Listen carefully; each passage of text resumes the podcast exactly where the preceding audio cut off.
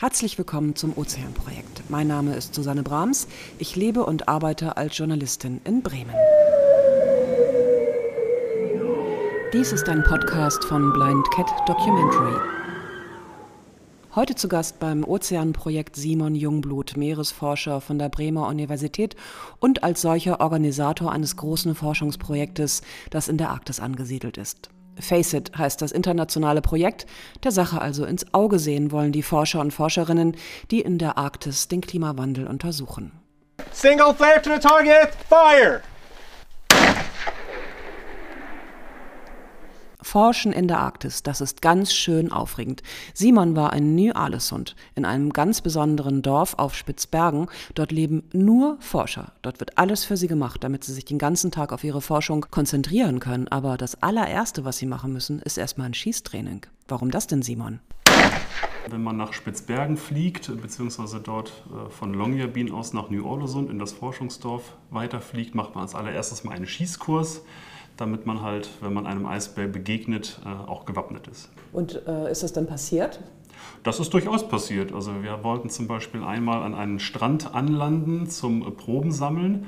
Und äh, ich hing schon vorne auf dem Bug und habe nach Felsen Ausschau gehalten, äh, damit wir da gefahrlos anlanden können. Da ist ein Eisbär hinter einem Erdwall aufgetaucht und dann haben wir natürlich ganz schnell einen Rückwärtsgang eingelegt. Ich habe den Eisbären selber gar nicht als erstes gesehen, äh, da hatte ich gar nicht so viel Zeit zum Angstkriegen, aber äh, ich war schon froh, dass wir dann nicht weitergefahren sind. Ich war ja vorne der Erste im Bug. und sind denn Eisbären so gefährlich, wenn man denen begegnet als Forscher? Also Eisbären können, äh, wenn sie das wollen und sehr hungrig sind und sich dann auch vielleicht auch noch bedroht fühlen, wenn sie auf einen zurennen, so 100 Meter in 10 Sekunden zurücklegen. Da muss man dann schon schnell reagieren. Du bist da ja für das Projekt Faceit gewesen, was von der, an der Bremer Uni angesiedelt ist. Was ist das denn für ein Projekt? Das ist ein Projekt, da vergleichen wir verschiedene arktische Fjordsysteme miteinander anhand des unterschiedlich weit fortgeschrittenen Eisverlustes. Also wir haben da verschiedene Fjorde in Ostgrönland zum Beispiel dabei. Das sind bei uns die noch hocharktischen Fjorde, wo der Eisverlust noch nicht so weit fortgeschritten ist. Dann dieses Jahr waren wir auf Spitzbergen. Das sind für uns die Fjorde, die im Moment im Wandel inbegriffen sind. Und dann haben wir, da fahren wir nächstes Jahr hin, einen Fjord in der Nähe des Nordkaps dabei. Diesen, also dieser Fjord ist schon umgewandelt sozusagen. Dort gibt es keinen Gletscher mehr, keinen Gletschereinfluss mehr, was uns interessiert. Und da werden wir auch Proben sammeln. Was ist denn sozusagen euer Erkenntnisinteresse? Wollt ihr wissen, wie sehr die Gletscher zurückgehen oder wollt ihr wissen, was passiert, wenn sie zurückgegangen sind? Zweiteres, also wie sehr die Gletscher zurückgehen, das ist eigentlich relativ gut bekannt, aber da gibt es natürlich auch laufende Forschung. Wir fokussieren uns eher auf den Biodiversitätswandel, die dieser Eisverlust mit sich bringt. Und in unserem Projekt geht es äh, von Viren und Bakterien über wirbellose Tiere ähm, bis hin zu Seevögeln und Walen. Und ähm, dieser Biodiversitätswandel, wenn das Eis sich zurückzieht, der ist tatsächlich, den kann man beobachten und der ist gar nicht, gar nicht wenig. Und ähm, das ist die naturwissenschaftliche Komponente im Projekt, aber wir haben auch in gleichem Maße die Sozialwissenschaften mit vertreten, die sich dann damit beschäftigen, was das denn zum Beispiel für die indigene Bevölkerung vor Ort bedeutet, ähm, was das für die Fischerei bedeutet vor Ort, was das für den äh, naturbasierten äh, Tourismus bedeutet und so weiter. Fangen wir mal bei den Tieren an. Was bedeutet das denn für die Tiere für die Pflanzenwelt in, die, in, solchen Fjorden, die sich sozusagen von so einem eisbedeckten Fjord in einen nicht mehr so eisbedeckten Fjord verwandeln. Ja, da haben wir zum Beispiel eine ganz, äh, ganz interessante Begebenheit. Ähm, wir haben dieses Jahr ähm, im Kongsfjord auf Spitzbergen eine Studie wiederholt, die vor 10 und vor 20 Jahren schon mal äh, so stattgefunden hat. Und wir haben da auf verschiedenen tiefen Stufen Großalgen und Tiere beprobt. Und äh, vor 10 und vor, also im Vergleich vor 20 und vor 10 Jahren hat man schon festgestellt, dass die Algen sich auf anderen Tiefenstufen befinden entlang des Fjords am Meeresgrund. Und äh, das ist damals zurückgeführt worden darauf, dass nicht so viele Eisberge mehr unterwegs sind, die der Gletscher kalbt. Und deswegen halt nicht so viele Eisberge über diesen Bereich rüberkratzen, kann man sagen und dann halt die Algen dort sich anders verteilen und dann wieder mehr dort wachsen, wo sie auch wachsen können, weil der Eisberg sie nicht wegreißt. Äh, und wir vermuten, dass dieser Trend noch stärker geworden ist. Das ist ja eigentlich erstmal nichts Schlimmes, oder? Das ist erstmal grundsätzlich nicht schlimm. Man muss nur damit rechnen, dass dann halt an einem gewissen Maße, wenn gar kein Eis mehr vorhanden ist, auch gewisse Algen äh, zum Beispiel dann überhaupt nicht mehr auftreten oder auch gewisse Tiere nicht mehr auftreten, die äh, eisgebunden sind. Es gibt zum Beispiel direkt an der Vorderkante des Gletschers immer eine sehr, sehr produktive Zone, ähm, die aber nur entsteht, wenn der Gletscher noch im Wasser endet und dann auch kalben kann und durch die ganze Durchmischung dann zum Beispiel Nährstoffe nach oben transportiert werden. Dort ist dann ein hochproduktives Areal und das ist dann die Nahrungsgrundlage für viele Seevögel zum Beispiel. Und das beobachten wir bei zurückgezogenen Gletschern, die auf Land dann schon enden, nicht mehr. Kann man sagen, es gibt Gewinner und Verlierer von so, so einem Wandel? Definitiv gibt es da äh, Gewinner und Verlierer. Ähm, Gewinner können zum Beispiel gewisse Algen sein, die sich dann auf Spitzbergen überhaupt erst ansiedeln können, wenn man das als Gewinn bezeichnen kann. Ähm, aber hauptsächlich gibt es Verlierer, würde ich sagen, weil der Lebensraum, der kalte Lebensraum für viele Organismen, also Tiere oder Algen oder auch ähm, Pflanzen, einfach geringer wird und sich dann sie, sich immer weiter in polare Gebiete zurückziehen müssen oder zurückziehen werden. Und dieses Gebiet wird immer kleiner. hast du da mal ein Beispiel? Zum Beispiel ähm, ja, der Polardorsch, das ist ein schönes Beispiel. Der Polardorsch, der eigentlich um Spitzbergen herum äh, vorgekommen ist, der wird jetzt mittlerweile immer mehr vom, äh, von atlantischen Arten äh, sozusagen ersetzt. Unter anderem, weil der Polardorsch sich dann weiter zurückzieht in die kälteren Regionen, aber auch ähm, weil atlantische Wassermassen mehr äh, die Inselgruppe Spitzbergen erreichen und dann halt auch andere Organismen mitbringen. Das sieht man zum Beispiel an, an den Fischen, das sieht man aber auch an, an Krebstieren zum Beispiel.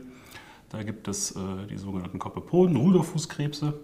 Und da ist es zum Beispiel so, dass die dicken, energiereichen Arten eher durch schlanke, weniger energiereiche Arten ersetzt werden. Und das ist dann auch wieder ein Problem für die Nahrungskette, weil einfach diese kräftigen äh, Arten sozusagen fehlen, die dann wiederum gefressen werden von Fischen, von Vögeln und anderen Tieren. Du hast ja gesagt, ihr untersucht das auch, auch in Bezug auf die Menschen. Was bedeutet das denn, wenn so ein Dorsch verschwindet in einer bestimmten Region? Was bedeutet das beispielsweise für Fischer? Mhm. Das bedeutet zum Beispiel, dass die Fischer sich auf andere Arten einstellen müssen, die zu fangen. Andere Fischarten werden mit anderen Methoden möglicherweise gefangen. Die Fischarten, die dann quasi als Ersatz dazukommen, die sind möglicherweise kleiner. Da rentiert sich dann das, äh, das Fangen überhaupt nicht mehr. Und ähm, es kann auch sein, dass zum Beispiel äh, es sich um überhaupt gar keinen Speisefisch handelt, der dann halt dort nachrückt und äh, dann hat der Fischer natürlich ein, ein Problem.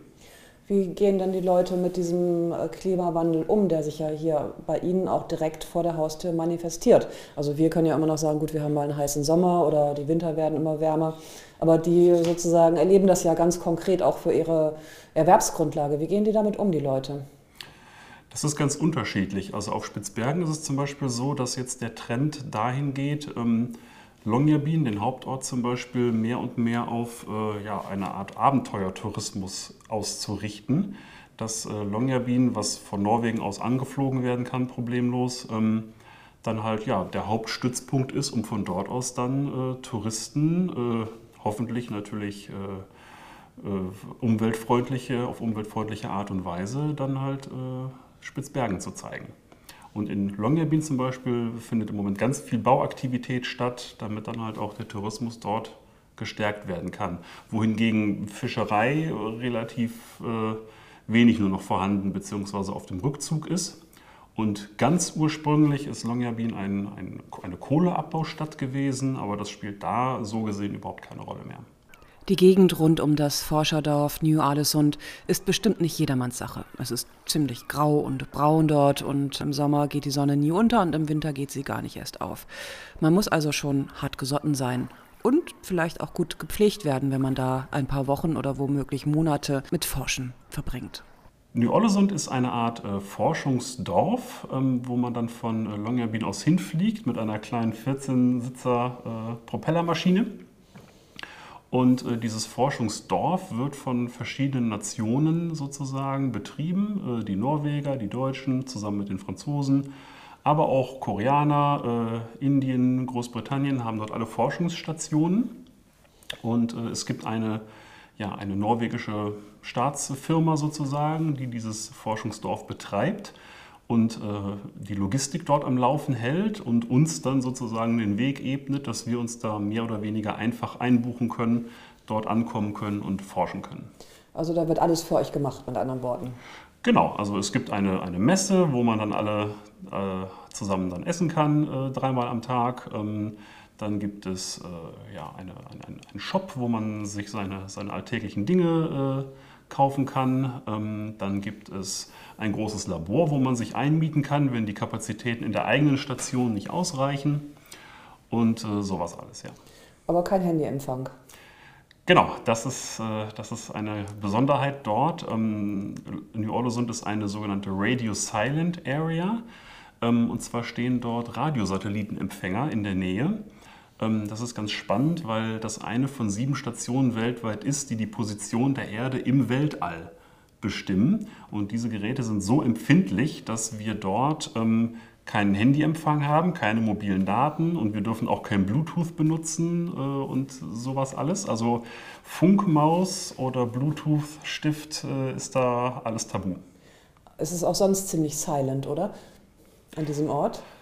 Es ist vor allen Dingen von menschlicher Seite aus silent, aber äh, öfters wird man schon mal wach, weil der Wind ordentlich weht, ja. Hm.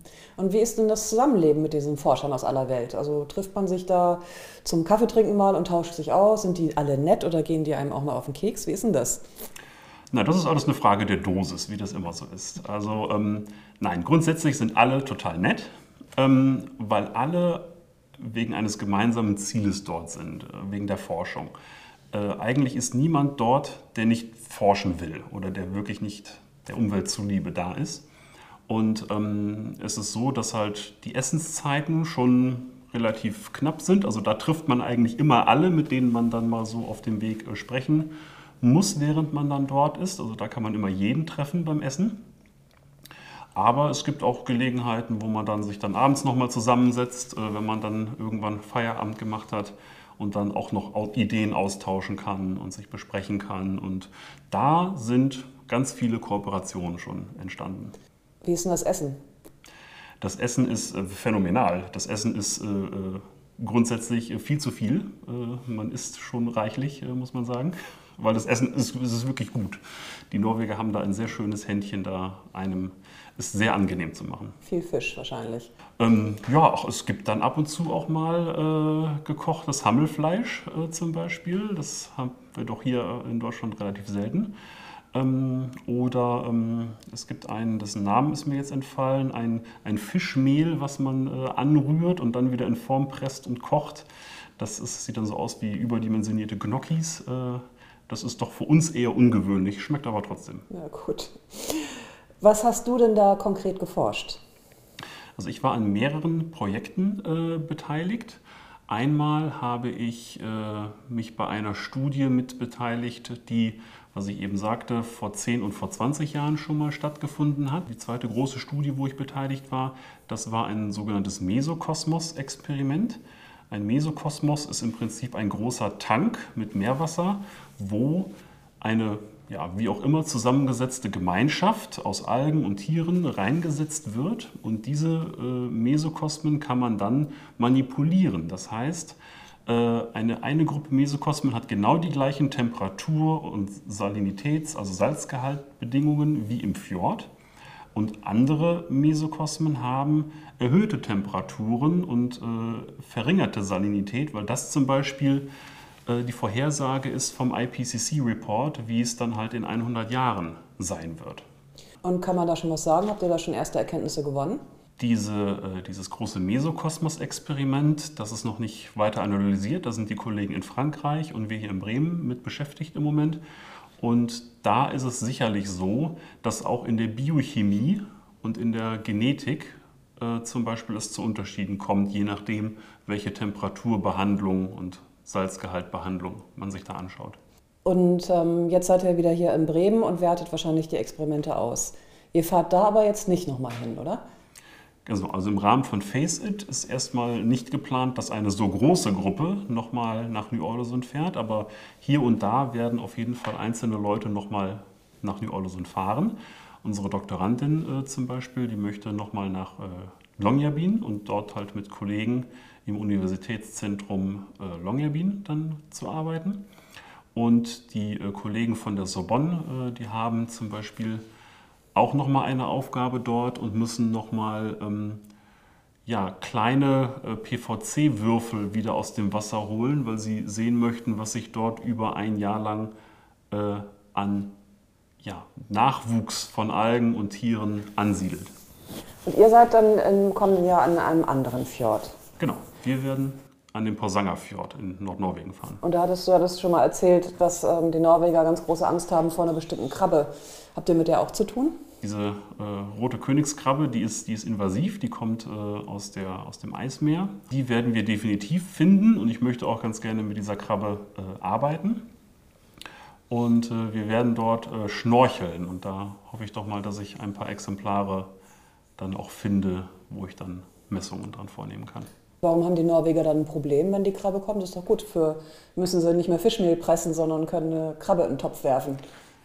Im Prinzip äh, machen sie das auch gerne, wenn sie sie denn kriegen. Allerdings ist die Krabbe deswegen ein Problem, weil sie den kompletten Meeresboden umpflügt auf der Suche nach Nahrung.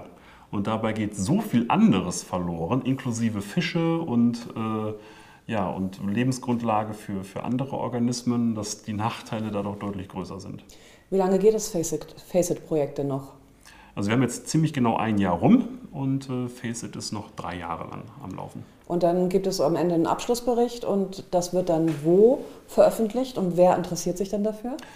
Also wir haben verschiedene Berichte entlang des Weges, die wir zum Beispiel bei der EU einreichen äh, sollen. Aber wir arbeiten natürlich auch an wissenschaftlichen Publikationen, die dann in den verschiedenen Fachzeitschriften dann auftauchen werden. Aber wir möchten auch ganz gerne Öffentlichkeitsarbeit machen und ähm, hinterher ein, das, das große, nein, nicht das große, aber das, das wichtige Abschlussdokument wird ein Policy Brief sein, so nennt sich das. Und zwar ist das dann eine ja, Zusammenfassung unserer Erkenntnisse aus dem Projekt auf relativ kleiner Fläche. Ne? Das ist dann ein Pamphlet, was dann auch der EU zur, äh, als Politikberatung zur Verfügung gestellt werden kann, weil die EU ganz gerne, ganz gerne von uns wissen möchte, ähm, wie sie sich dann in der Zukunft in der Arktis verhalten soll. Und wird es dann noch ein Anschlussprojekt geben oder war es das dann erstmal? mit der Forschung in der Arktis? Es wird sicherlich andere Projekte geben. Ähm, es ist relativ unwahrscheinlich, dass solche Projekte dann weiter, Face It 2 wird es wahrscheinlich nicht geben, ähm, aber mit einem anderen Titel, mit einem vielleicht etwas anderen Schwerpunkt werden wir sicherlich an der Uni Bremen weiterhin Arktisforschung betreiben. Simon Jungblut, Meeresbiologe der Universität Bremen, vielen herzlichen Dank. Vielen Dank, dass ich da sein durfte.